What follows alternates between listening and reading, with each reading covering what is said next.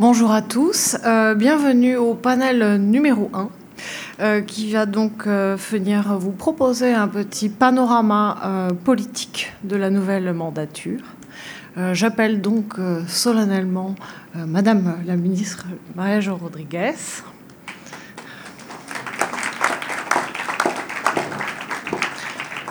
Monsieur le secrétaire d'État Sandro Buzzi.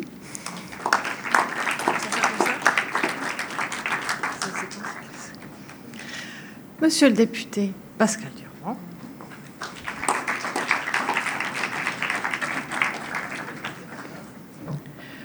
Tara Varma et Gilles Gressani.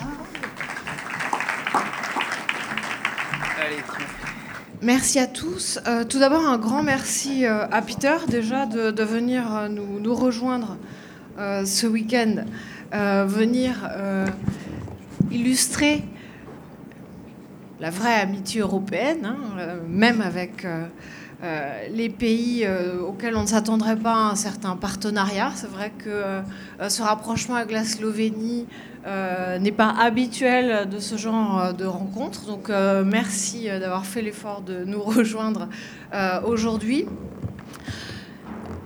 Peter, à un moment, il y a un élément assez marquant dans votre discours euh, vous avez parlé euh, d'euro-fatigue. Euh, L'euro-fatigue, c'est une expression qu'on entend assez souvent dans les pays des Balkans depuis une bonne dizaine d'années. mais chez nous, elle était plutôt taboue, cette expression. Et je remarque depuis... c'est arrivé avec le Brexit, je vais m'expliquer. depuis 2-3 ans, on assiste à de nouvelles expressions qu'on n'osait pas prononcer. Je vais un petit peu plus loin. Euh, on a l'impression que nous sortons d'une période un peu trop longue euh, à mon goût. Après le traumatisme peut-être de l'échec du, traité constitutionnel européen, où il fallait pas parler de constitution européenne, fallait pas parler de loi européenne, fallait pas parler d'eurofatigue. Je me permets de penser qu'avec le Brexit, il s'est passé quelque chose. C'est-à-dire que dans un premier temps, on a vu les gens se réjouir de la sortie du Royaume-Uni, sortir du bois. Et là, je pense qu'il s'est passé quelque chose. À partir de là, on a commencé à entendre ces nouvelles expressions qu'on n'osait pas prononcer jusqu'à maintenant. Aujourd'hui, on parle d'élaborer un code européen des affaires. On parle de l'Europe comme une puissance écologique. On parle de l'Europe comme un vivier de champions de la tech.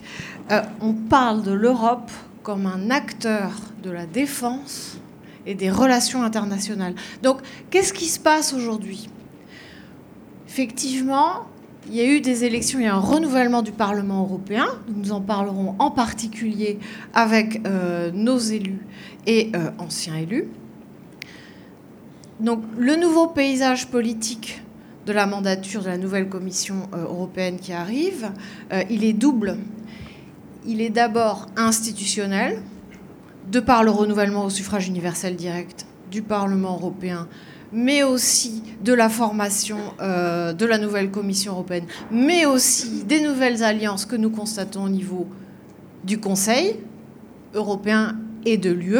On l'a vu avec le précédent macédoniens du Nord et albanais, mais aussi l'utilisation de nouvelles expressions, de nouvelles expressions plus marquantes qui finalement vont conditionner beaucoup plus ce que nous pouvons imaginer pour l'avenir finalement.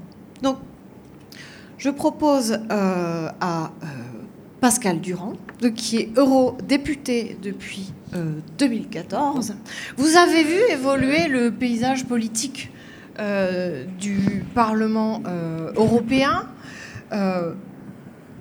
Voulez-vous bien nous expliquer d'abord votre ressenti et ce que vous imaginez pour la législature et la mandature qui arrive? Merci, merci infiniment. D'abord, merci pour l'invitation. Et, et, oui, bien sûr, j'ai vu les choses évoluer. simplement, ça suffit pas de les voir évoluer, ça suffit pas euh, de faire des constats, il faut euh, qu'on essaye de se demander aussi pourquoi nous en sommes là. Vous avez parfaitement raison de dire qu'il y a des, pensées, des mots euh, dont on n'imaginait pas il y a quelques années qu'ils allaient être associés. Quand je le dis à chaque fois, mais, je ne vois pas de meilleure illustration. Quand vous savez le dictionnaire des idées reçues de, de Flaubert, quand on met un mot, hop, on en met un autre à côté. Et à côté du mot Europe, pendant des années, on a mis le mot construction. Je, mets au défi toutes les générations euh, euh, précédant la mienne ou de la mienne d'avoir une autre pensée que le mot construction qui venait à côté du mot Europe. On était donc sur un chemin et sur une route. Finalement, cette route, elle n'était pas nécessairement droite. Parfois, euh, elle était sinueuse. Parfois, il y avait des montées, des descentes, mais on avançait. Et effectivement, il s'est passé, et pas simplement, alors moi je ne mettrais pas le Brexit comme étant le premier signal, je mettrais le TCE le débat autour du TCE et le vote de la France et euh, des Pays-Bas comme étant un premier signal. Le Brexit, finalement, s'inscrit dans la même non-dynamique, dans cette dynamique de déconstruction, euh, plutôt que dans cette dynamique de construction européenne. Donc ça, c'est la première chose qui a changé. Et il faut entendre cela. Et en fait, je repensais, pardon euh, de, revenir un tout petit peu en arrière, mais je pensais au discours que Donald Tusk vient de faire, son discours de, départ, de clôture à Bruges, endroit que tu connais bien. Euh, au, collège, au Collège de l'Europe, et il venait un peu résumer ces cinq ans. Et dans ces cinq ans, il y avait deux choses qui m'ont marqué. La première, c'est une citation d'Anna Arendt, euh, puisque c'était sous le parrainage d'Anna Arendt, euh, qui est évidemment une grande penseuse européenne, qui l'appliquait, elle, à un monde totalitaire, finalement un monde assez binaire à l'époque, entre le bien et le mal. Euh, sa pensée était complexe, mais le monde était finalement dans une lecture assez simple. Ça aussi, il faut se demander si on peut continuer à avoir les mêmes grilles de lecture dans un monde qui, lui, n'est plus le même et n'est plus binaire. Donc il va falloir qu'on repense différemment. Mais Anna Arendt disait que les choses ne deviennent irréversibles que lorsque les citoyens les pensent comme tels. Et euh, je me demande si nous ne sommes pas à un moment où une partie de la population européenne considère finalement comme irréversible le changement de paradigme européen et le fait d'aller vers des démocraties libérales. Moi, j'ai été, euh, marqué euh, par les références à Poutine que nous avons trouvées, notamment autour des Gilets jaunes. C'est absolument incroyable cette demande qui est faite par une partie de la population de revenir à un régime fort. Et ça se décline. Ça se décline dans les votes. On voit bien, et là je réponds directement à votre question, le paysage politique est en train d'évoluer parce que d'une part, les extrémismes montent, les nationalismes montent, remontent, mais ils remontent finalement sur des critères qui sont assez euh, cohérent et convergent entre l'extrême gauche et l'extrême droite. C'est-à-dire cette référence à Poutine, par exemple, on la retrouve aussi bien à la gauche de la gauche qu'à la droite de la droite. Donc on a là une convergence d'un schéma euh, de, danger. Et la deuxième chose, et je, terminerai pour pas être, être, trop trop long, euh, la, deuxième chose qui m'a marqué, et après on, reviendra j'imagine, mais dans le discours de, de Donald Tusk, c'est qu'il répète comme un leitmotiv le fait que la chose qui l'a guidé dans ces cinq années, c'est l'unité. L'unité, l'unité, l'unité. Il le répète et il le revendique. Et moi, ça me fait penser, pardon à la métaphore, mais ça me fait penser un peu euh, au discours des entraîneurs de l'équipe de France de rugby. C'est-à-dire qu'en gros, on nous explique qu'il faut de la solidarité, de la solidarité, de la solidarité. Ok, ça n'a jamais été un fond de jeu. Et c'est parce qu'on n'a pas de fond de jeu qu'on se prend 40 points à chaque fois qu'on tombe sur des équipes qui, elles, ont un projet et un fond de jeu. Ce qui fait défaut à l'équipe de France, ça n'est pas la solidarité. Parce que la solidarité, finalement, il suffit d'avoir joué une fois dans sa vie au rugby pour savoir qu'elle est présente sur le terrain. Et heureusement. Le problème, c'est le fond de jeu. Et donc, tant que nos dirigeants européens continueront à croire que l'outil que constitue l'unité et la solidarité, car c'est un outil, ça n'est en aucune manière une fin en soi, constitue le programme que nous devons avoir en commun, alors moi je vous le dis, l'Europe elle est foutue. Elle va se prendre aussi des 40 points. Elle va se prendre des 40 points par la Russie, elle va se prendre des 40 points par la Turquie, elle va se prendre des 40 points par Trump, elle va se prendre des cartons à chaque fois qu'elle sort. Et ça ne sera pas faute d'intelligence, faute de compétences. Encore une fois, l'équipe de France de rugby, elle a des grands joueurs. Ce n'est pas le problème. Le problème, c'est quel est le projet que l'on partage, ce que l'on veut faire ensemble quand on rentre sur le terrain. Et la difficulté, et c'est ça qui est en train de changer, et moi, je, placerai aussi une date qui est celle de Jacques Delors. Je pense que depuis que Jacques Delors, c'est pas pour faire, alors pas du tout du cocorico ni quoi que ce soit, c'est pas mon sujet, Mais je pense que Jacques Delors est un des derniers, peut-être le dernier président de la Commission qui avait une vision politique de l'Europe.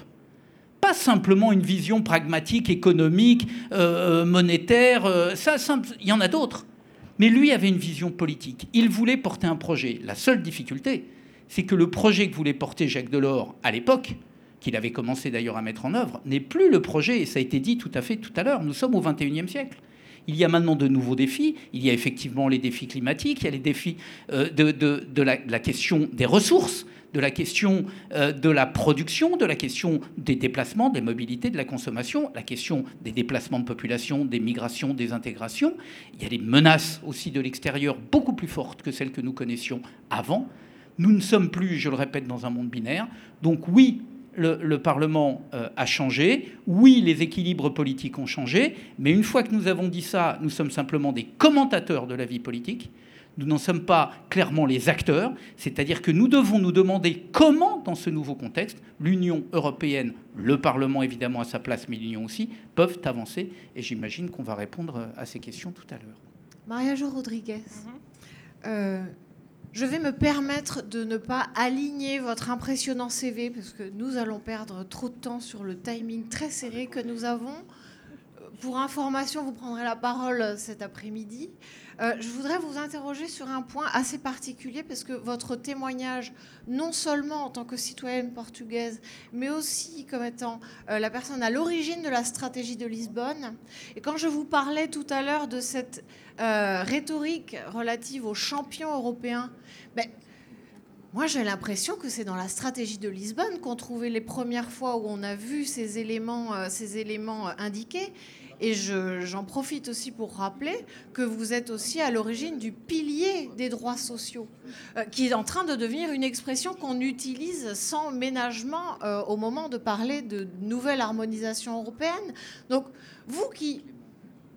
Un peu 20 ans avant tout le monde, hein, en fait, avait commencé à soulever euh, ces expressions euh, qui sont devenues absolument euh, quotidiennes face à ce nouveau paysage politique. quel témoignage vous pouvez nous apporter Et êtes-vous optimiste pour la suite? Bon, bonjour à toutes et à tous. C'est vraiment un plaisir de me rencontrer de nouveau ici dans une belle initiative Europa Nova, dans un très beau espace. Euh, très inspirant d'ailleurs, je pense. Je viens d'arriver de Stockholm d'une autre conférence euh, et je repars à Lisbonne. Voilà. Euh, je vais vous répondre à, la question dans les termes suivants. tout d'abord, une petite touche sur l'ambiance psychologique que je pense qu'on peut trouver dans les institutions européennes. D'une part, on a cette angoisse euh, autour du cas Brexit. Et on va voir euh, qu'est-ce que ça donne. Mais d'autre part, je dois vous avouer que du moment où on a eu des élections qui ont obtenu un taux de participation plus élevé que d'habitude et ont engagé surtout la population jeune d'une manière plus expressive hein, et avec des, messages et des attentes claires tournées vers l'avenir. Moi, je pense qu'on trouve, disons, un certain espoir dans l'atmosphère. C'est ça, disons, le point de départ. Mais on est à un moment d'un grand Big Bang. Parce que on va maintenant définir en détail les priorités pour les prochaines cinq années. Du moment où on arrive à voter le collège de commissaires, on a le tir de départ pour les prochaines cinq années. Moi, euh, j'ai fait le tour euh, des institutions européennes. Je préside maintenant une fondation européenne euh, placée exactement à Bruxelles et soutenant la définition de politiques européennes. Je vais vous donner de manière télégraphique mon aperçu à deux questions clés qui découlent de ce panel. Euh, le panel est sur le paysage politique. Moi, ce que je vais vous dire, c'est mon aperçu du paysage politique, des forces politiques par rapport à la mise en marche de grandes priorités européennes pour l'avenir. Parce que quand on démarre maintenant, il faut toujours demander ces deux questions. Quelles vont être les priorités? Est-ce qu'on aura les forces pour les mettre en marche? Parce que parfois, on n'a pas les forces. Donc, je vais vous dresser, euh, basé sur mon expérience et beaucoup de connexions et beaucoup d'informations, un aperçu télégraphique de où l'on est de ce point de vue. Je veux bien souligner qu'à mon avis, pour la prochaine période, l'Europe doit s'affirmer comme entité politique. Le projet européen ne peut pas plus être conçu comme seulement un projet d'un grand marché euh, intérieur, d'une union économique et monétaire. Non. Il faut que nous, on, s'affirme comme entité politique. Euh, avec des décisions démocratiques, mais avec toutes les dimensions sur la table. L'économique, la financière, la sociale, la culturelle, la, politique, la géostratégique. C'est le moment de le faire. Parce que pour définir les priorités d'avenir, à mon avis, il faut toujours partir pas seulement de l'Europe, de l'Europe en, face du monde que l'on a. Et le monde que l'on a, moi je viens aussi d'arriver de New York de l'Assemblée générale, j'ai vu cela en face de moi. J'ai vu des voix qui disent, bon, une approche nationale, ça suffit pour répondre aux grands défis du climat, du numérique, euh, du développement, de, de la paix. Et puis beaucoup d'autres voix qui disaient, non, il faut la coopération internationale. Donc on a un grand choc d'approche et d'agenda. Hmm? Et vous imaginez euh, les noms des politiciens qui prenaient le leadership de la première approche. Hein. Euh, et si on a ce choc, il faut que l'Europe se définisse. Et il faut que l'Europe puisse s'affirmer comme une puissance en faveur de la coopération internationale et d'un nouveau système multilatéral. à mon avis, c'est une priorité absolument clé. J'espère bien que cette approche va être mise en marche par le nouveau haut représentant euh, Joseph Borrell. Euh, mais cela dit qu'il faut ensuite décliner ça sur toutes les politiques extérieures, d'affaires étrangères, de défense, euh, de commerce, de développement, et aussi projeter nos politiques internes à l'extérieur dans le même sens. Exemple, nos préférences en, matière d'énergie, de climat, de numérique, du social. Donc, il faut le faire parce que si on ne le fait pas, euh, on va être pris entre cette confrontation Chine-États-Unis et l'Europe sera soumise, euh, disons, à une dérive hein, par rapport à nos préférences. Euh, le paysage politique à l'égard de cette grande priorité, à mon avis, est le suivant on a des forces euh, populistes, nationalistes, à l'extrême droite, parfois à l'extrême gauche, qui ne comprennent pas ça. Et il faut que les forces euh, pro-européennes, vous imaginez, je, préside une fondation progressiste, européenne progressiste, puissent prendre le leadership de cet agenda. Il faut absolument le faire. Moi, je crois que cela est possible, compte tenu de l'arithmétique que, euh, que l'on a maintenant le Parlement européen. Et j'ai pu coordonner la négociation du Parlement européen par rapport au programme de travail de la Commission. Euh, donc, je garde espoir, mais il faut aussi dire que cette Commission européenne va démarrer avec une base politique fragile. Donc il y a des risques. Ensuite, je vais résumer parce qu'il euh, faut la discussion dans le panel. C'est que euh, on trouve exactement le même dilemme quand on repart aux grandes priorités, transformation euh, de toute notre économie et société pour faire face au climat. Il y a quelques forces qui pensent que c'est seulement une question de politique énergétique. Il y a quelques forces qui pensent que c'est seulement une question de politique économique. Moi, je pense que c'est aussi une question de politique sociale hein, et environnementale au sens large. Euh, sur le numérique, je pense qu'il y a aussi de grands choix. Je pense qu'on a, on a euh, une voie, disons, euh, portée par le marché qu'on trouve aux États-Unis. On a une voie portée par l'État qu'on trouve en Chine. Moi, je crois qu'on pourra avoir une voie européenne pour conduire la révolution numérique. Mais comme je dois être euh, synthétique, je vais laisser cela pour un, autre moment si j'ai l'occasion. Donc comme ça, j'ouvre l'appétit. J'ai des idées précises là-dessus, mais maintenant, je, je m'arrête. Merci Maria Jo. Euh, c'est intéressant cette perception euh, assez variable, perception euh, de sur quelle base politique commence la nouvelle commission. Certains disent non, c'est lent, mais c'est pour partir plus loin. D'autres disent non, le démarrage est trop difficile, ça les met en difficulté. C'est intéressant. Et on retrouve cette différence de perception par rapport au Brexit aussi.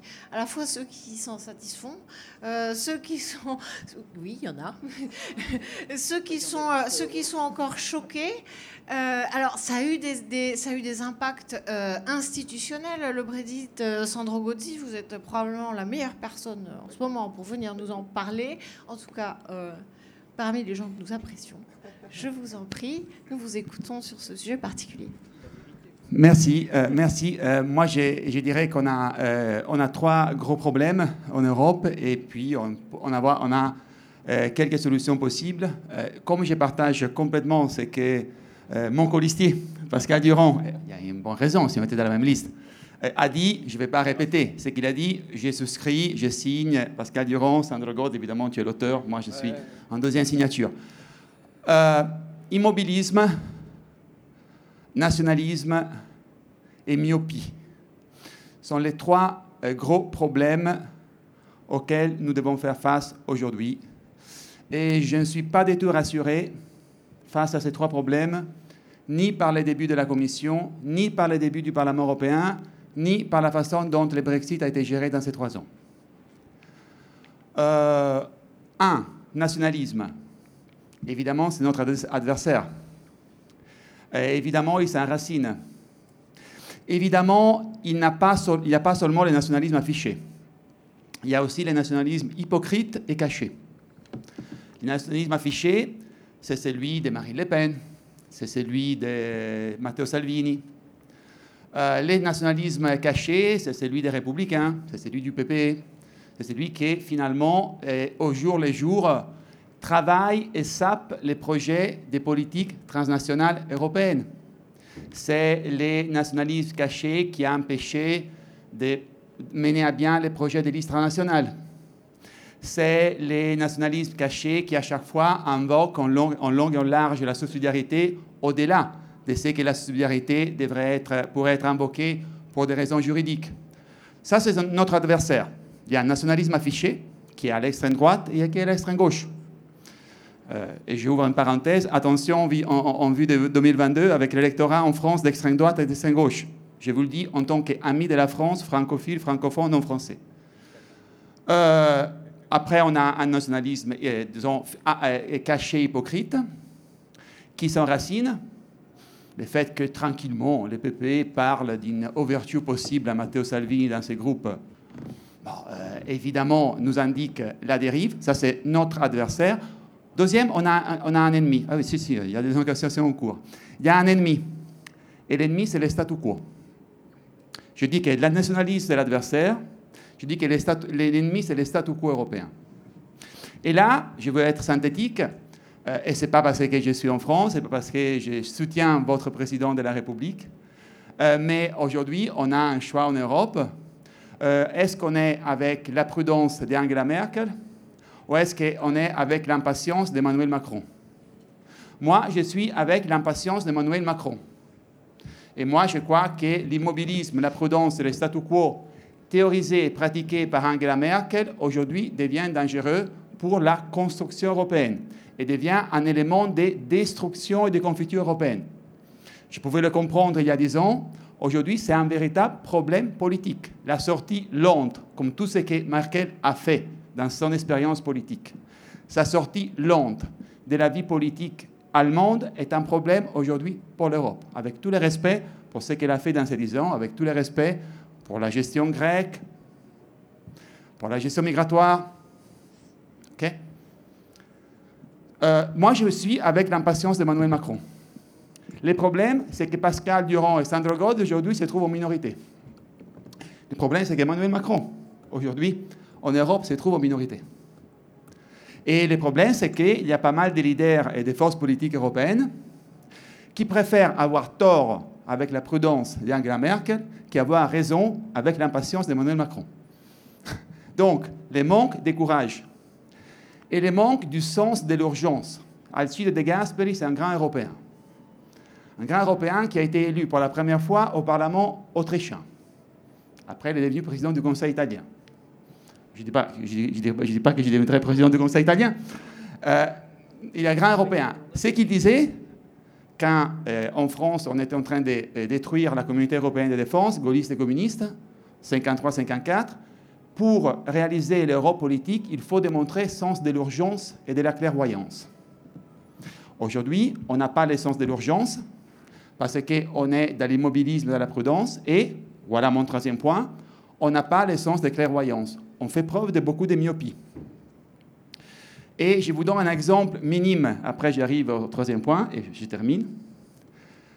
Euh, on parle de modifier les traités, on parle de réformer les traités. Moi, je, suis, serai pour ouvrir une conférence européenne avec une portée constitutionnelle demain. Euh, je ne crois pas qu'on en soit là. Je, le dis au coordinateur euh, dans la commission affaires constitutionnelles. Mais il faut savoir aussi, vous savez, il y a plusieurs, plusieurs moments dans lesquels la Commission européenne et les institutions européennes peuvent donner preuve de savoir avoir une clairvoyance et un, usage politique des traités existants. Parce qu'avec les traités existants, on peut faire plein de choses. Ce qui s'est passé il y a deux jours, et j'arrive au Brexit, avec la décision de la Commission européenne d'ouvrir une procédure d'infraction contre le Royaume-Uni.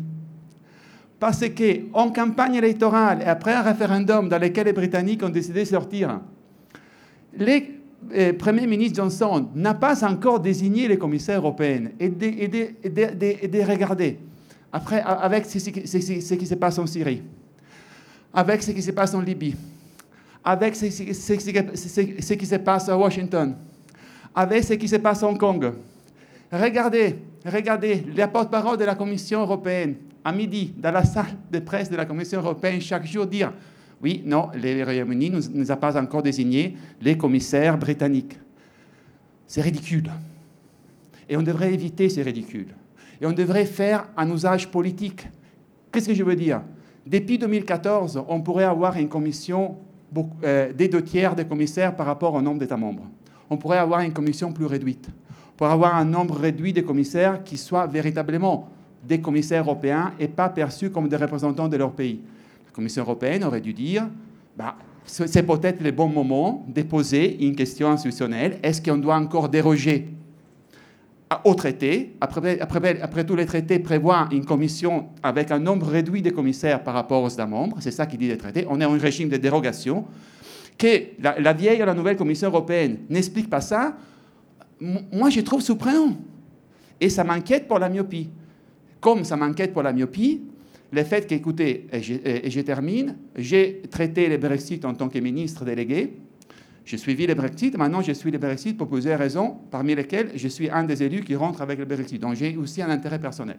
Mais je le suis depuis 2016. Et en 2016, je ne pouvais pas imaginer la situation ubuesque dans laquelle on se serait retrouvé.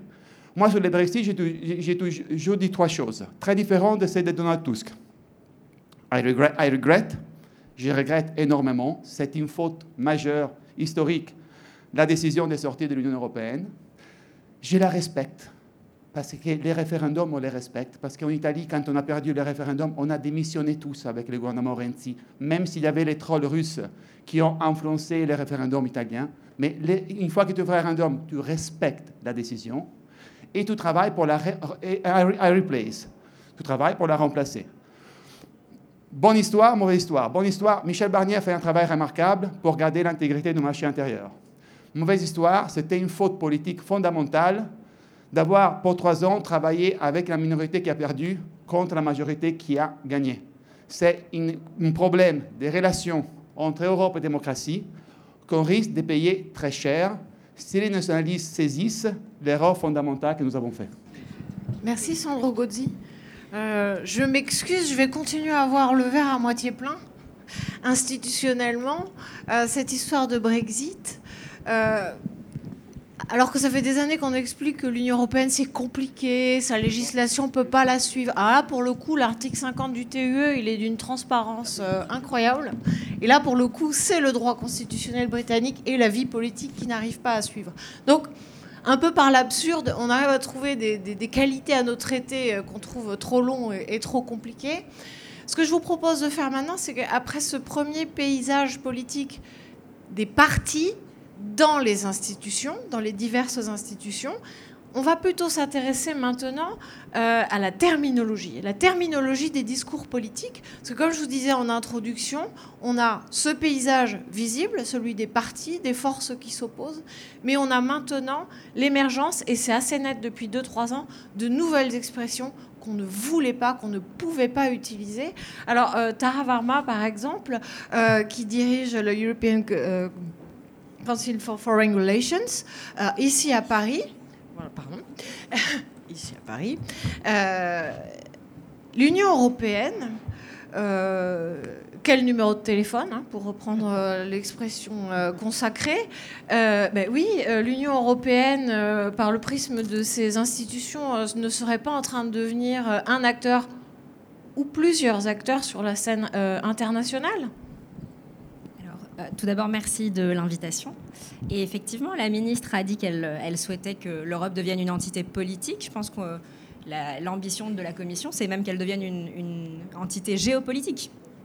Euh, c'est intéressant qu'on soit en train de se poser, nous, ces questions-là en tant qu'Européens. Je pense que c'est aussi la force de, notre modèle de démocratie libérale d'avoir envie d'échanger, de, discuter, de parvenir à un consensus.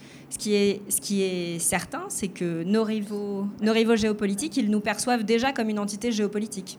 Comme une entité géopolitique faible, certes, mais ils nous voient, ils voient les instruments de notre puissance, qu'on a du mal, nous, à identifier. Euh, la Russie de... Plus près Pardon la Russie de, de M. Poutine, la Turquie de M. Erdogan, la Chine de Xi Jinping, les États-Unis encore plus fort, pardon, désolé, j'ai un peu la grippe, donc j'ai plus près. Pardon, merci. Euh, ils nous voient tous comme une entité géopolitique. Euh, on a des instruments de puissance économique qui sont indéniables, mais on a aussi euh, certains dirigeants qui ont envie de voir l'Europe s'affirmer telle qu'elle devrait s'affirmer avec un numéro de téléphone. Euh, un mot qu'on n'a pas du tout utilisé encore depuis ce matin, c'est celui de souveraineté ou celui de puissance, d'impuissance européenne aussi, puisque on voit que typiquement sur, la Syrie, sur l'incursion euh, turque en Syrie, on a été parfaitement impuissant. On ne savait pas qui appeler, d'ailleurs personne n'avait envie d'appeler les Européens, je pense que c'était plutôt ça, au-delà du numéro de téléphone. La question ne s'est même pas posée de nous appeler, de se concerter avec nous, de parvenir à une solution, alors que nous sommes directement concernés par cet enjeu sécuritaire, migratoire, humanitaire. C'était euh, c'était époustouflant, c'était effrayant d'ailleurs. Et on ne fait toujours pas partie de la solution. Donc là, aujourd'hui, ce qui, va se passer au sommet de l'OTAN euh, à Londres les 3 et 4 décembre, c'est que M. Johnson, euh, M. Macron, Mme Merkel vont se réunir et rencontrer M. Erdogan, deux mois et demi après l'offensive turque. C'est bien qu'ils le fassent. Je pense que le format E3, il est absolument nécessaire. E3, c'est donc la Grande-Bretagne, l'Allemagne et la France qui se réunissent et qui essayent de renforcer leur puissance sur des enjeux géopolitiques. Ils l'ont fait sur l'Iran. Euh, il y a des communiqués qui sortent aussi sur les troubles en mer de Chine méridionale et là, ils vont le faire sur la Turquie et la Syrie. Dans un monde idéal, on élargirait, mais c'est déjà une très bonne manière de, de maintenir les Britanniques à l'intérieur de l'Union et surtout de l'Union dans des questions de sécurité. Mais on est, euh, on est effrayé devant cette impuissance européenne. Euh, face à cette impuissance, on a un président français qui parle de souveraineté, qui parle de mort cérébrale de l'OTAN, qui utilise des mots qui sont un peu des, qui sont parfois des vraies secousses, parfois qui effraient nos partenaires, qui a une méthode qui est quand même perçue comme euh, pouvant être assez dure, des bombes à retardement. Est-ce qu'on peut construire la souveraineté européenne sans les Européens? Un peu ça la question aujourd'hui. Alors, il est certain que le président a une vision. Il a attendu Madame Merkel euh, pendant un an et demi. il voulait un partenariat franco-allemand fort. Ce partenariat, il existe, mais il n'est pas aussi fort qu'il ne l'aurait souhaité. Et quand même, la partie allemande est aussi censée amener des pays d'Europe de l'Est, des pays baltiques. Aujourd'hui, le président français, on, le sent assez isolé. Et en même temps, s'il n'était pas là, est-ce qu'on arriverait à construire cette puissance européenne qui est nécessaire aujourd'hui? Sinon, c'est exactement ce que Madame la ministre a dit. On, va devenir insignifiant. On est en train de devenir insignifiant alors même qu'on a un modèle qui est assez unique. Comment est-ce qu'on parvient en tant qu'Européens, grâce aux institutions, euh, avec cette nouvelle commission, à identifier des intérêts stratégiques, à les faire valoir, à se donner les moyens de notre puissance? C'est un peu ça le, défi qui est un défi majeur euh, pour nous aujourd'hui.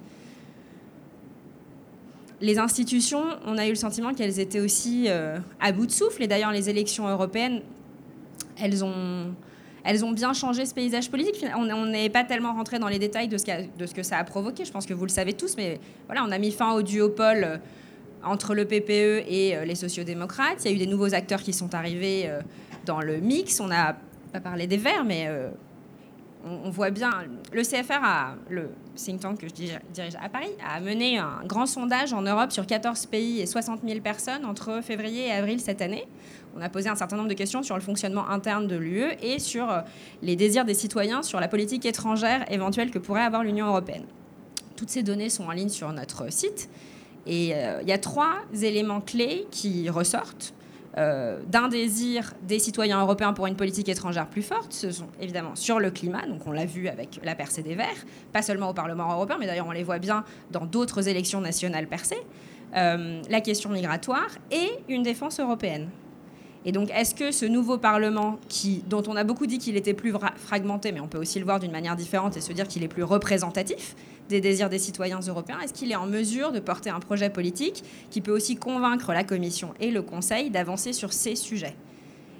Et de pas seulement être fragmenté, d'être moins fragmenté, disons, sur les priorités, mais d'en identifier quelques-unes qui répondent aux désirs des Européens? Je pense que ça va être le défi principal pour le nouveau haut représentant, Joseph Borrell, pour les affaires extérieures il va falloir montrer que l'Europe peut être efficace, que l'Europe peut être au service de ses citoyens, mais qu'elle est aussi capable de se projeter en tant que puissance. Et je crois que ça va faire partie des échanges qu'on aura avec vous. Mais voilà, est-ce que l'Europe est capable de se mobiliser suffisamment aujourd'hui, à la fois au niveau du Conseil de l'Europe, du Parlement et de la Commission, pour porter un, message commun clair? Merci beaucoup, euh, Tara. Euh, effectivement, euh, une puissance géopolitique, on veut y croire, on va essayer de se, donner les moyens. Euh, l'utilisation du terme n'est pas un hasard. Euh, Gilles, vous êtes le président du, groupe des études géopolitiques de l'École normale supérieure d'Ulm. Vous éditez la revue que je vous conseille fortement, qui est Le Grand Continent revue critique et fort pédagogique, je dois, dire. Euh, voilà, donc on est face à plusieurs, euh, à plusieurs soucis. Tara nous a parlé de, des interventions euh, turques, la Syrie, le retrait américain. Enfin, on peut, on peut encore continuer à dérouler, à dérouler la, question. mais on a, alors ça a fait un petit séisme dans le, dans, dans le milieu, la domination de, de M. Borrell. Euh, comme représentant euh, des affaires euh, extérieures de l'Union européenne, un monsieur catalan fermement opposé aux, indépendantismes nationaux comment euh, imaginer une amélioration euh, dans euh, la normalisation des relations entre la Serbie et le Kosovo, juste pour donner cet exemple-là. voilà. Alors, ça peut paraître effectivement un petit peu mal parti pour parler d'une commission géopolitique. je sais que vous aurez un propos un peu plus équilibré, mais voilà, c'est vrai que le tableau peut faire peur.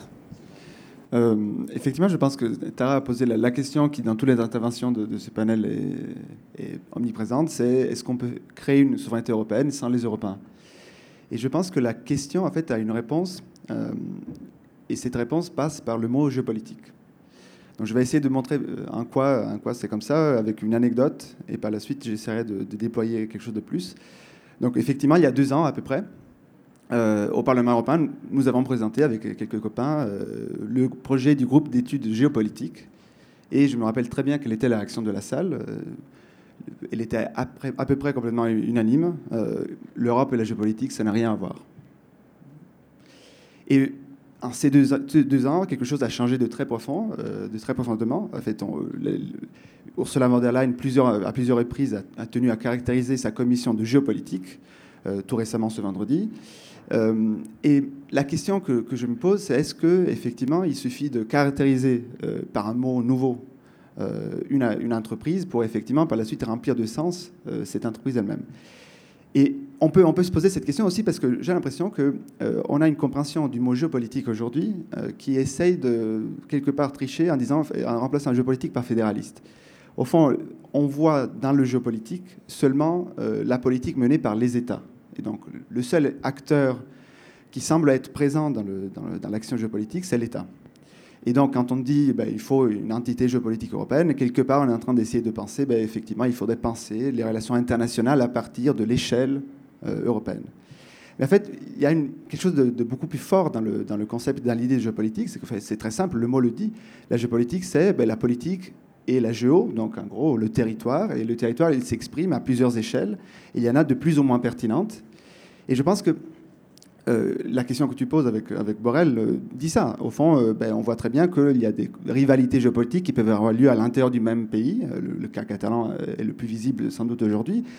Mais qu'en fait, et c'est là, là que, que j'essaie de, de poser cette, cette, idée, ce concept, est-ce qu'en fait aujourd'hui on ne peut pas essayer d'avoir une analyse géopolitique des rapports de force continentaux euh, et quand on essaie de le faire, est-ce qu'on ne peut pas trouver euh, des vecteurs, des sources, de, un moteur pour euh, une nouvelle construction qui prenne en compte des intérêts réels des Européens et qui peut-être arrive aussi quelque part à contrebalancer la confiscation assez nette du, pouvoir qui, qui, a eu lieu dans les dernières années dans l'intergouvernemental et dans le Conseil. Et au fond, aujourd'hui, j'ai l'impression que le cas de Brexit le montre très bien, mais ce n'est pas le seul. Aussi, les élections en France, en Italie, c'est une tendance assez continentale.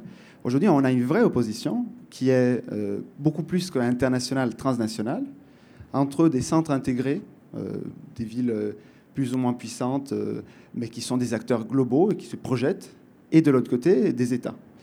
Et on voit très bien, ça on le voit très bien dans la carte, et on le voit aussi très bien dans l'intuition. C'est-à-dire que le Fonds national, le Rassemblement national, n'a aucun espoir de gagner à Paris. Euh, ce n'est pas la même chose pour la, France. Et cette chose qui est quelque chose de totalement intuitif, en fait, nous dit quelque chose d'assez profond. C'est-à-dire qu'aujourd'hui, on est en train d'assister à une recomposition, un déploiement des contradictions qui définissent l'espace politique, qui ne sont plus configurées à l'intérieur de l'État.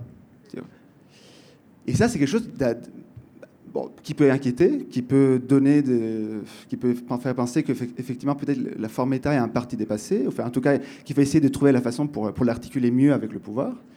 Mais je pense qu'en fait, les Européens, et pour essayer de répondre à la question de, Tara, qui est une question qui, je crois, doit intéresser tout, intéresser tout le panel, comment faire pour constituer une souveraineté européenne sans les Européens? Moi, j'ai l'impression que euh, comment faire, oui, comment faire pour ne pas, oui, oui c'est ça, c'est ça, ça, exactement, oui, tout à fait. Tout à fait. Euh, eh bien, je pense que ça revient à dire quels sont les intérêts constitués, quel est le rapport de force, quels sont les, moteurs, où est-ce qu'on peut trouver aujourd'hui une force transnationale qui puisse porter de la construction. Et j'ai l'impression qu'à l'échelle européenne, à l'échelle continentale, on néglige, on ne prend pas en compte cette espèce de force d'intégration qui, sur un tas de sujets, est très homogène. aujourd'hui, euh, euh, la, question éternelle de qu'est-ce que, que j'ai à voir avec un Polonais, ou un Hongrois, ou un Estonien, enfin, je pense que à peu près tout le monde ici, si on posait la question qu'est-ce que j'ai à voir avec euh, quelqu'un de Varsovie ou de Budapest, euh, saurait répondre. Et là, il y a quelque chose qui, est en train de se passer, et je pense que c'est là qu'il y a quelque chose qu'il faut euh, essayer de penser. il faut essayer de penser un, échelon institutionnel qui prenne en compte cet intérêt convergent et présent d'une façon homogène sur l'ensemble du territoire, qui redéploie le rapport de force, ces grandes villes qui vont dans une direction qui est très souvent, presque constamment la direction de plus de construction, plus d'Europe. Et de l'autre côté, des espaces qui sont laissés pour compte, qui sont marginalisés, qui euh, essayent d'aller dans l'autre sens. Et donc, je crois que c'est ça la question géopolitique que la commission géopolitique devrait être capable de poser. Merci euh, beaucoup Gilles. Ça me rappelle euh, rapidement cette discussion. J'avais un chauffeur de taxi à Skopje deux mois après la signature du Prespa et qui me disait Macédoine du Nord, Très bien, appelez-nous comme vous voulez. Hein. Moi, je veux juste de bonnes écoles pour mes enfants et du travail euh, pour mes frères et sœurs. Voilà, on, euh, en est là. C'est-à-dire, comment faire euh, de notre continent, là pour le coup on va essayer de raisonner en termes de continent, être maître de son destin et décider au maximum en dernier ressort, et en particulier sur les questions de défense et de sécurité, parce que il est là le point qui rejoint tout le monde. Peut-on décider en dernier ressort des grands défis qui s'annoncent à nous, défense, sécurité, écologie, emploi, droits sociaux. Voilà, mettons-nous d'accord. Et ça, c'est le genre de choses qu'on va partager du chauffeur de taxi euh, macédonien aux têtes de l'exécutif d'États membres euh, qui font partie des sept plus grandes puissances mondiales. Voilà, ça, c'est, je pense que c'est dit. Nous allons ouvrir euh, la discussion avec le public. Donc, si vous avez des questions pour nos intervenants, euh, on va peut-être en prendre une euh, série d'abord et comme ça on fera euh, un premier tour de, réponse par nos intervenants. Alors j'en ai un ici, deux ici. Ah oui. Alors tout est à fil, donc il faut venir au micro si vous voulez poser votre question, s'il vous plaît. Ou, ou, vraiment parler fort, mais.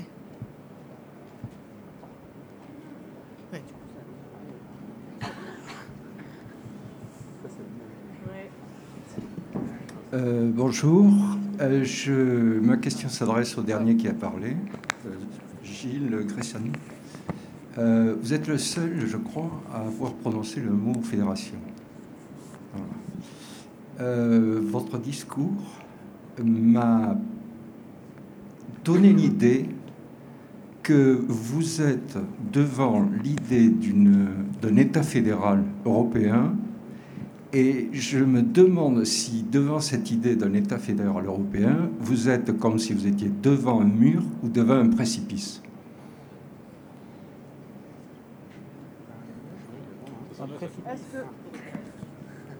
Je pense que tout le monde peut répondre à cette question, hein, euh, sincèrement. Maria, Maria Jo, euh, euh, on va prendre d'autres questions, je pense que c'est plus simple sinon. Oui, oui, oui. C'est plus simple d'avoir deux, trois questions.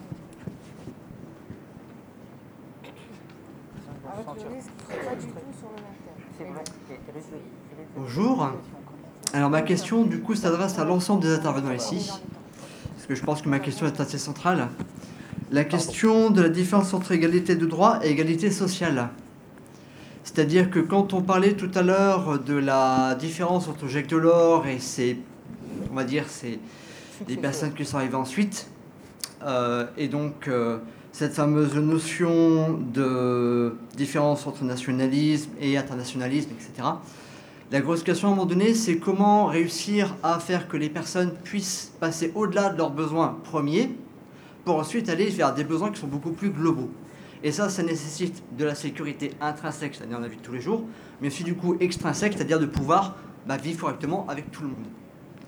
Et euh, c'est vrai que cette notion de néolibéralisme, qui a du coup été pendant des années développée en Union européenne, du coup quelque part incité les consciences individuelles à de plus en plus se tourner vers la concurrence de tous contre tous. Même en France, on le voit, hein, ville contre ville, département contre département, région contre région.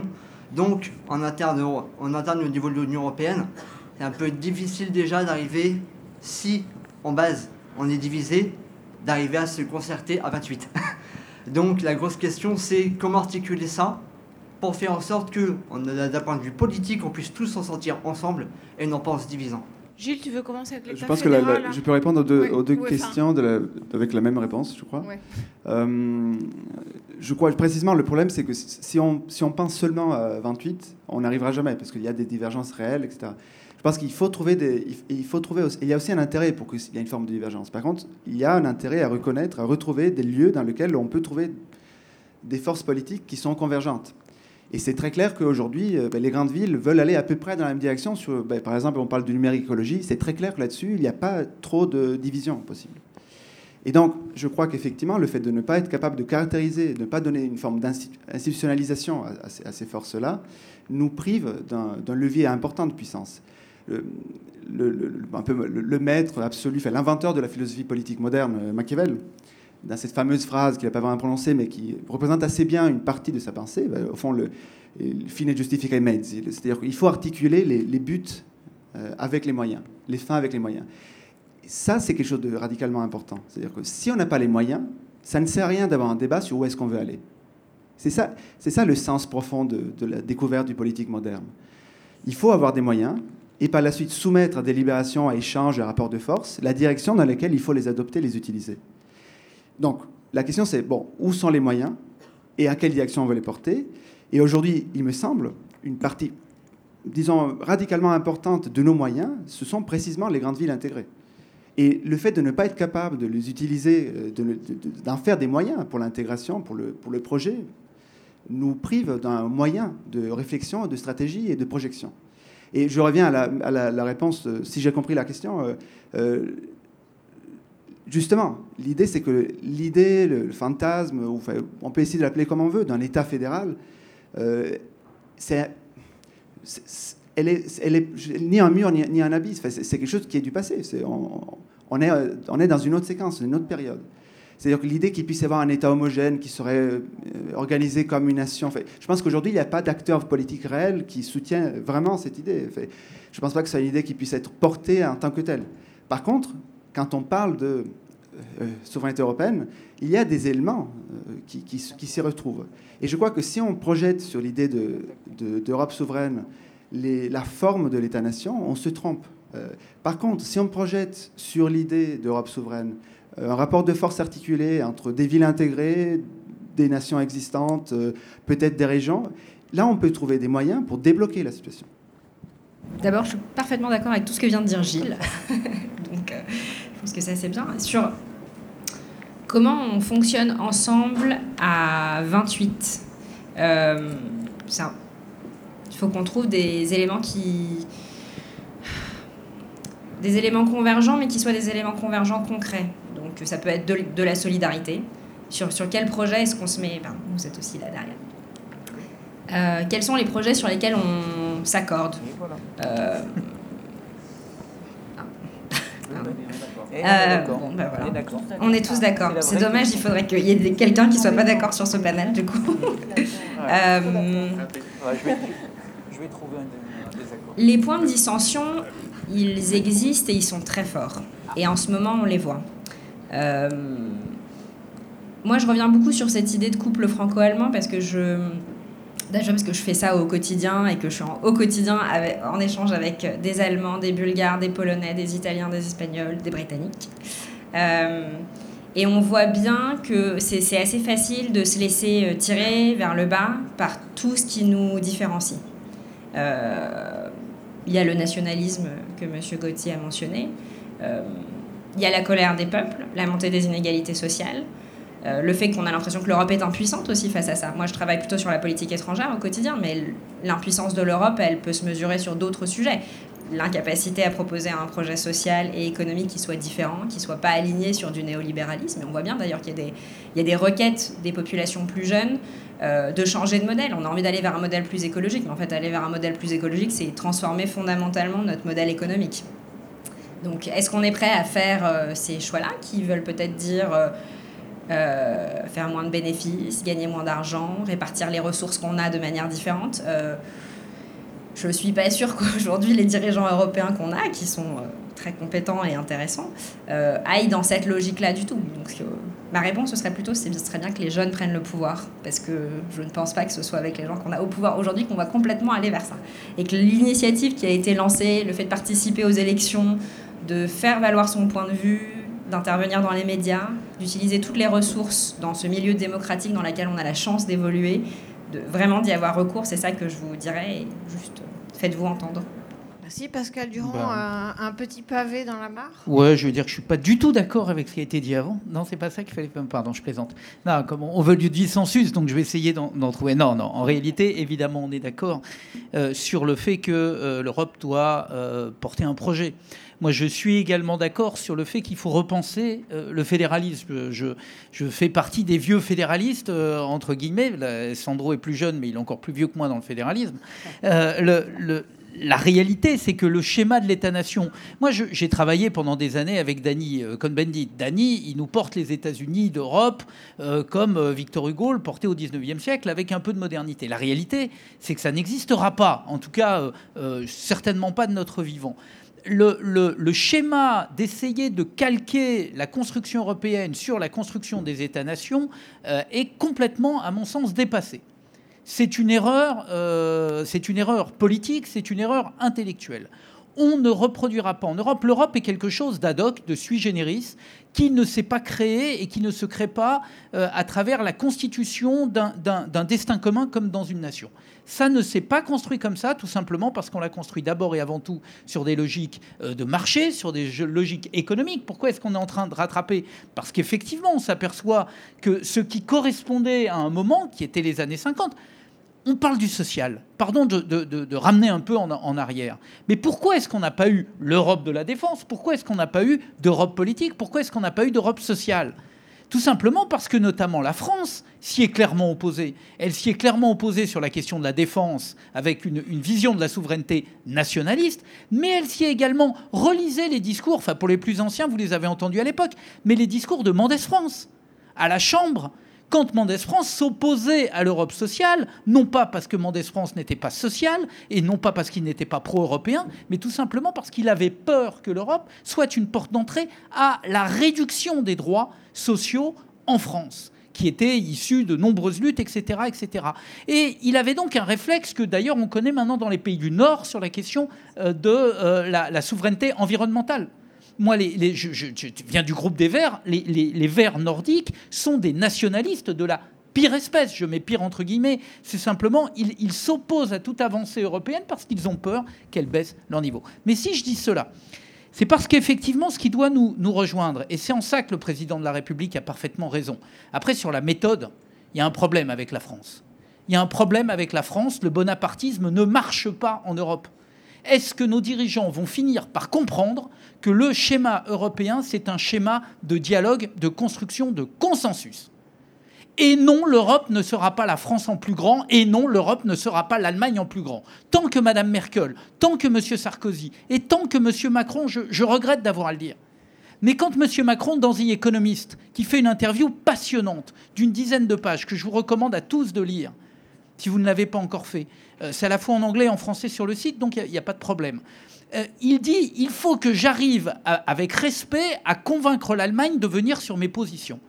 Mais tant qu'on raisonnera comme ça, on est foutu. On est foutu. Qu'est-ce qu'on penserait en France ou qu'est-ce qu'on penserait au Parlement européen si Mme Merkel arrivait et venait dire moi ce que je veux, c'est avec respect faire en sorte que tout le monde pense comme en Allemagne? Bon, on lui lancerait des tomates, enfin si je puis me permettre. Donc il faut que nous arrivions à comprendre que la construction que nous sommes en train de faire en Europe, il ne suffit pas d'avoir raison en réalité pour avancer. Et donc le problème que nous avons, c'est un, de définir des projets communs, et évidemment la question climatique, la question de sécurité sont des questions majeures de souveraineté. Mais après, il faut se donner les moyens de le construire.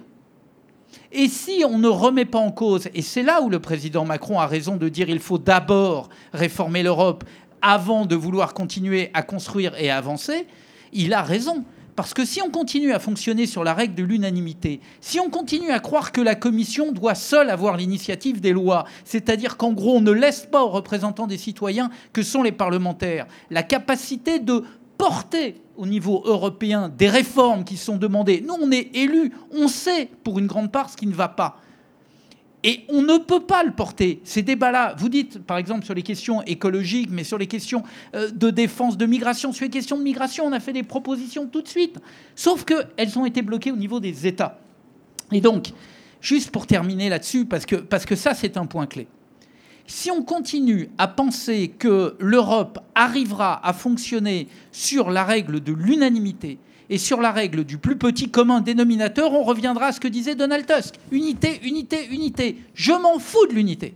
Pardon, je m'en fous. Il n'y a pas une démocratie au monde qui marche avec 100% d'accord. Jamais. C'est 50 plus 1 la démocratie. Et parfois des majorités qualifiées nécessaires pour certains sujets, et je le respecte. Mais donc l'Europe maintenant, si elle continue à dire je ne veux fâcher personne et je veux qu'on reste tous unis, elle ne bougera pas et elle va se vautrer, elle va imploser, pardon d'être trivial et d'être vulgaire, mais elle va se, elle va imploser, elle va se déliter de l'intérieur. Parce que nous ne pourrons pas mettre justement en place les projets communs que nous souhaitons mettre en place. Nous ne respectons pas les villes nous ne respectons pas les territoires, nous ne respectons pas. On, nous oppose tout le temps les uns aux autres, alors qu'en réalité, l'Europe peut permettre des intégrations différenciées. Parce que oui, sauver la, question des emplois autour des mines en Pologne, ça n'est pas la même chose que euh, améliorer la qualité de l'air à Paris, mais en revanche, les deux sont liés. Donc voilà, ce qu'il faut que nous arrivions à faire, c'est faire sauter le verrou de l'unanimité au Conseil c'est de faire en sorte que l'on fonctionne comme une démocratie moderne, alors peut-être pas étatique, mais une démocratie fédérale. Une démocratie fédérale. Essayons d'inventer ce terme de démocratie fédérale et de trouver un corps, un corps et une âme. Faisons-la avancer sur des règles de majorité et faisons respecter le fait que certains veulent aller vers un projet partagé et commun, que ce soit de solidarité sociale, que ce soit de solidarité environnementale ou autre, ou de défense. La souveraineté, et je termine là-dessus, euh, euh, c'est pas l'indépendance. Il faut qu'un certain nombre de gens, et la classe politique notamment française ou autre, aient le courage de le dire, l'indépendance des États, ça n'est pas leur souveraineté, car il leur manque la potestat ce que Spinoza avait défini comme le pouvoir d'agir. La France, l'Italie, l'Espagne, seuls n'auront jamais le pouvoir d'imposer des normes sociales ou des normes environnementales demain à la Chine, au Brésil, à l'Inde ou aux États-Unis. Donc nous ne pouvons y arriver qu'ensemble ou nous échouerons ensemble. C'est ça la souveraineté, c'est ça le pouvoir d'imposer au reste du monde nos valeurs, mais pas dans la force, tout simplement de faire en sorte que nos questions environnementales et sociales soit, euh, j'allais dire, euh, sauvegardée à l'intérieur de notre continent. Maria Jo, oui, je suis une grande militante de l'équité, alternance, parité. Donc je vais passer la parole à Maria Jo. Avec Maria, on est dans des groupes différents, dans des partis différents. On a changé. Vous avez une époque. On y va. Euh, deux très belles questions. Je vais prendre la deuxième et, puis euh, faire un petit commentaire sur, la première. La deuxième, euh, écoutez, récemment, euh, nous avons, dans le cadre des institutions européennes, lancé ce nouveau pilier européen des droits sociaux. Moi, je connais bien l'histoire parce que j'étais la rapportrice au Parlement européen. Et je vais vous dire notre propos avec ça. Notre propos, c'est en fait trois objectifs. Le premier, c'est une mise à jour des droits sociaux, parce qu'ils ne sont pas suffisamment mis à jour. Je donne un exemple. On a maintenant de millions de citoyens européens, notamment des jeunes, mais pas seulement, qui travaillent sur des plateformes numériques et sans droits sociaux euh, de base. Alors, ce que le pilier social européen dit, c'est que, quoi que soit le secteur, le type d'entreprise, la plateforme numérique, tous les citoyens européens doivent avoir compté sur deux choses très simples. C'est un contrat de, euh, travail clair et disons décent. Et en deuxième, c'est l'accès à la protection sociale. C'est très important d'avoir pris, et cela est devenu loi européenne. Hmm? Il faut maintenant que chaque État membre applique ça sur son cadre législatif, mais c'est très important cette initiative. Le deuxième objectif qu'on a eu, c'est entamer un processus de convergence vers le haut entre États membres européens, parce qu'il y a des divergences énormes. Hmm? Euh, mais je dois vous dire qu'on a, a eu un troisième objectif. Cet objectif politique, c'est donner plus de contenu à la citoyenneté euh, européenne qui a une dimension politique, mais devait aussi avoir d'autres dimensions, y compris la dimension sociale. Euh, on compte sur ça. Et évidemment qu'il faut maintenant donner le contenu. Sinon, c'est une promesse sans conséquence. Mais je dois vous dire qu'on a déjà approuvé quatre directives européennes cohérentes avec ce pilier. Donc, ce n'est pas seulement le blabla. Hmm? Et on doit poursuivre cet effort. Euh, Mais ça permet de souligner le suivant, euh, pour faire le lien avec la deuxième question du fédéralisme. Euh, le participant demandait fédéralisme euh, pourrait être envisagé comme en mur ou en précipice. Écoutez, moi, j'aimerais qu'il puisse être regardé comme en horizon, hmm? ni en mur, ni en précipice, hmm? en horizon. Mais cela dit, il faut savoir plusieurs choses. Première chose, le fédéralisme en Europe sera toujours sui generis. On ne peut pas transférer, euh, par exemple, le modèle américain, c'est complètement hors question. Hmm? On a par exemple, euh, euh, tout, proche de nous, le fédéralisme allemand, hmm, qui, à plusieurs égards, serait plus adapté au cas européen. Parce que c'est multiniveau. Je ne peux pas maintenant élaborer sur cela, mais c'est pour dire, en tout cas, on doit inventer notre propre voie. Mais cela dit, il faut être très pragmatique. Et je suis euh, satisfaite, quelques collègues de panel ont déjà mentionné, euh, il faut vraiment faire des avancées sur des points très concrets. Premier point, prise de décision par euh, majorité qualifiée. Très important.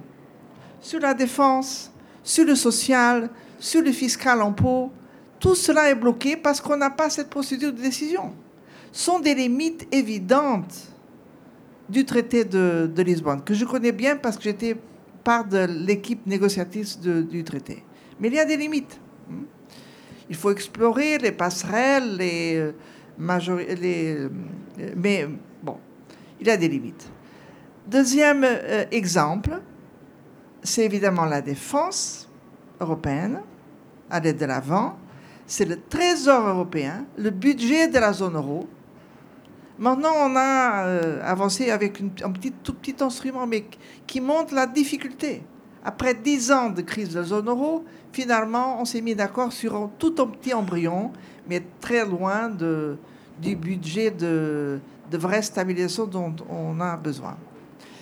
Euh, et puis, on a aussi la question clé des impôts. Et le premier test qu'on va avoir, c'est déjà maintenant, parce qu'on a un budget communautaire à 7 ans à venir, et on n'a pas les ressources pour nos priorités. Si on veut euh, tripler les ressources d'Erasmus, on n'a pas les ressources.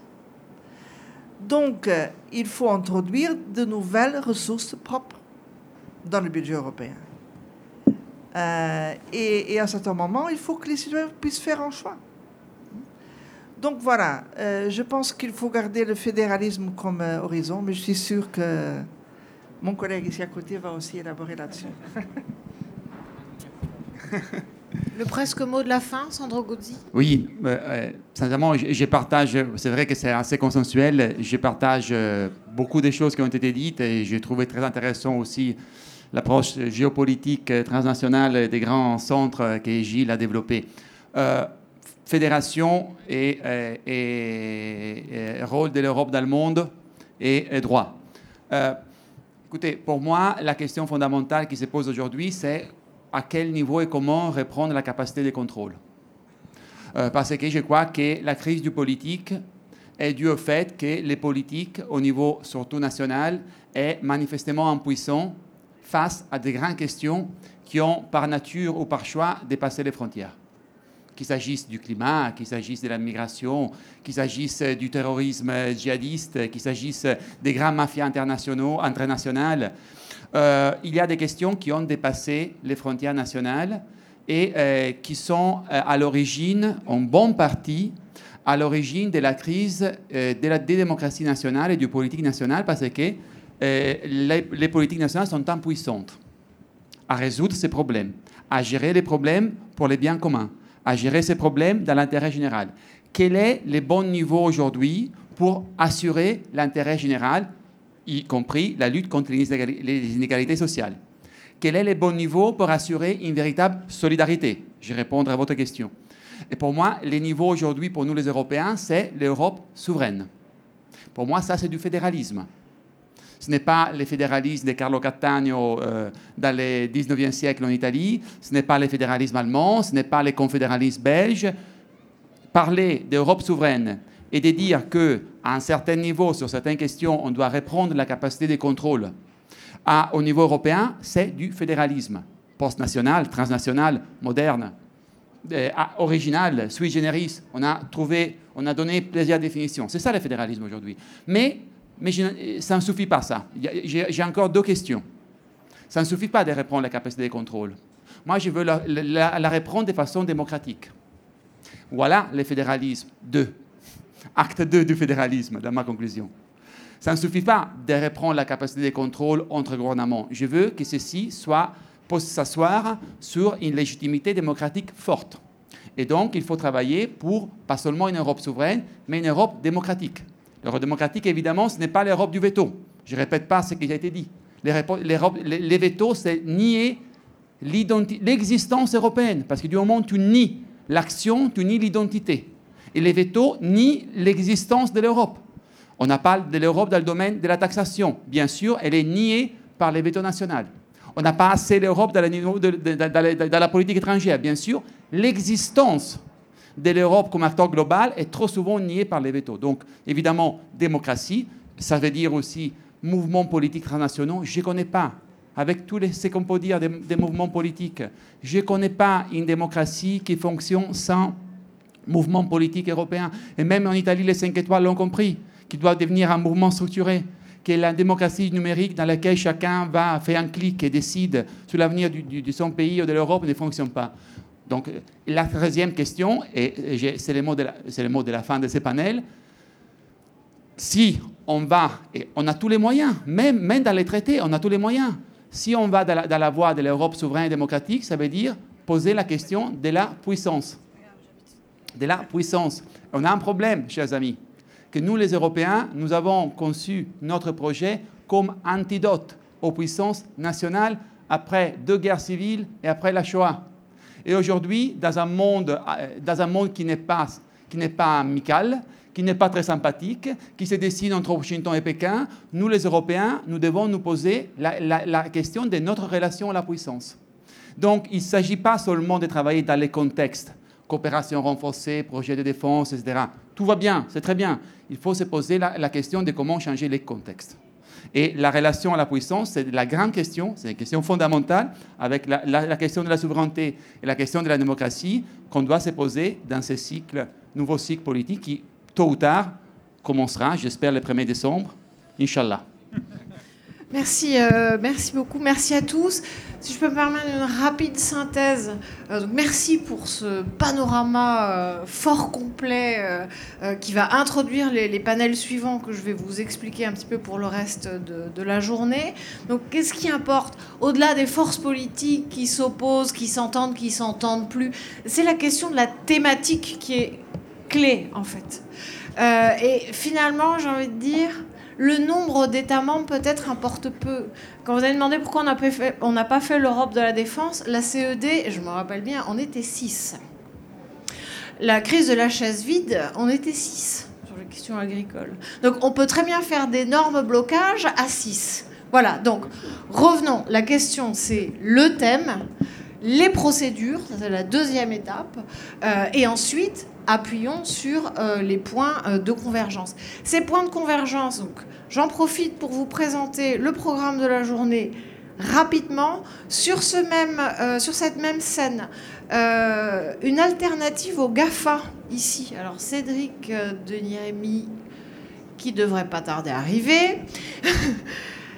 L'Europe championne de la tech ici. De l'autre côté, dix ans après la crise financière, mais où en est-on Euh, Finalement, voilà, avec le départ de Mario Draghi, ben, finalement le bilan, il n'est pas si mauvais que ça, alors qu'il y a dix ans, on criait euh, un petit peu euh, à la catastrophe.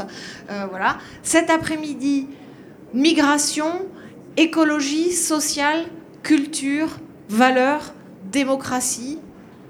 J'ai fait le tour.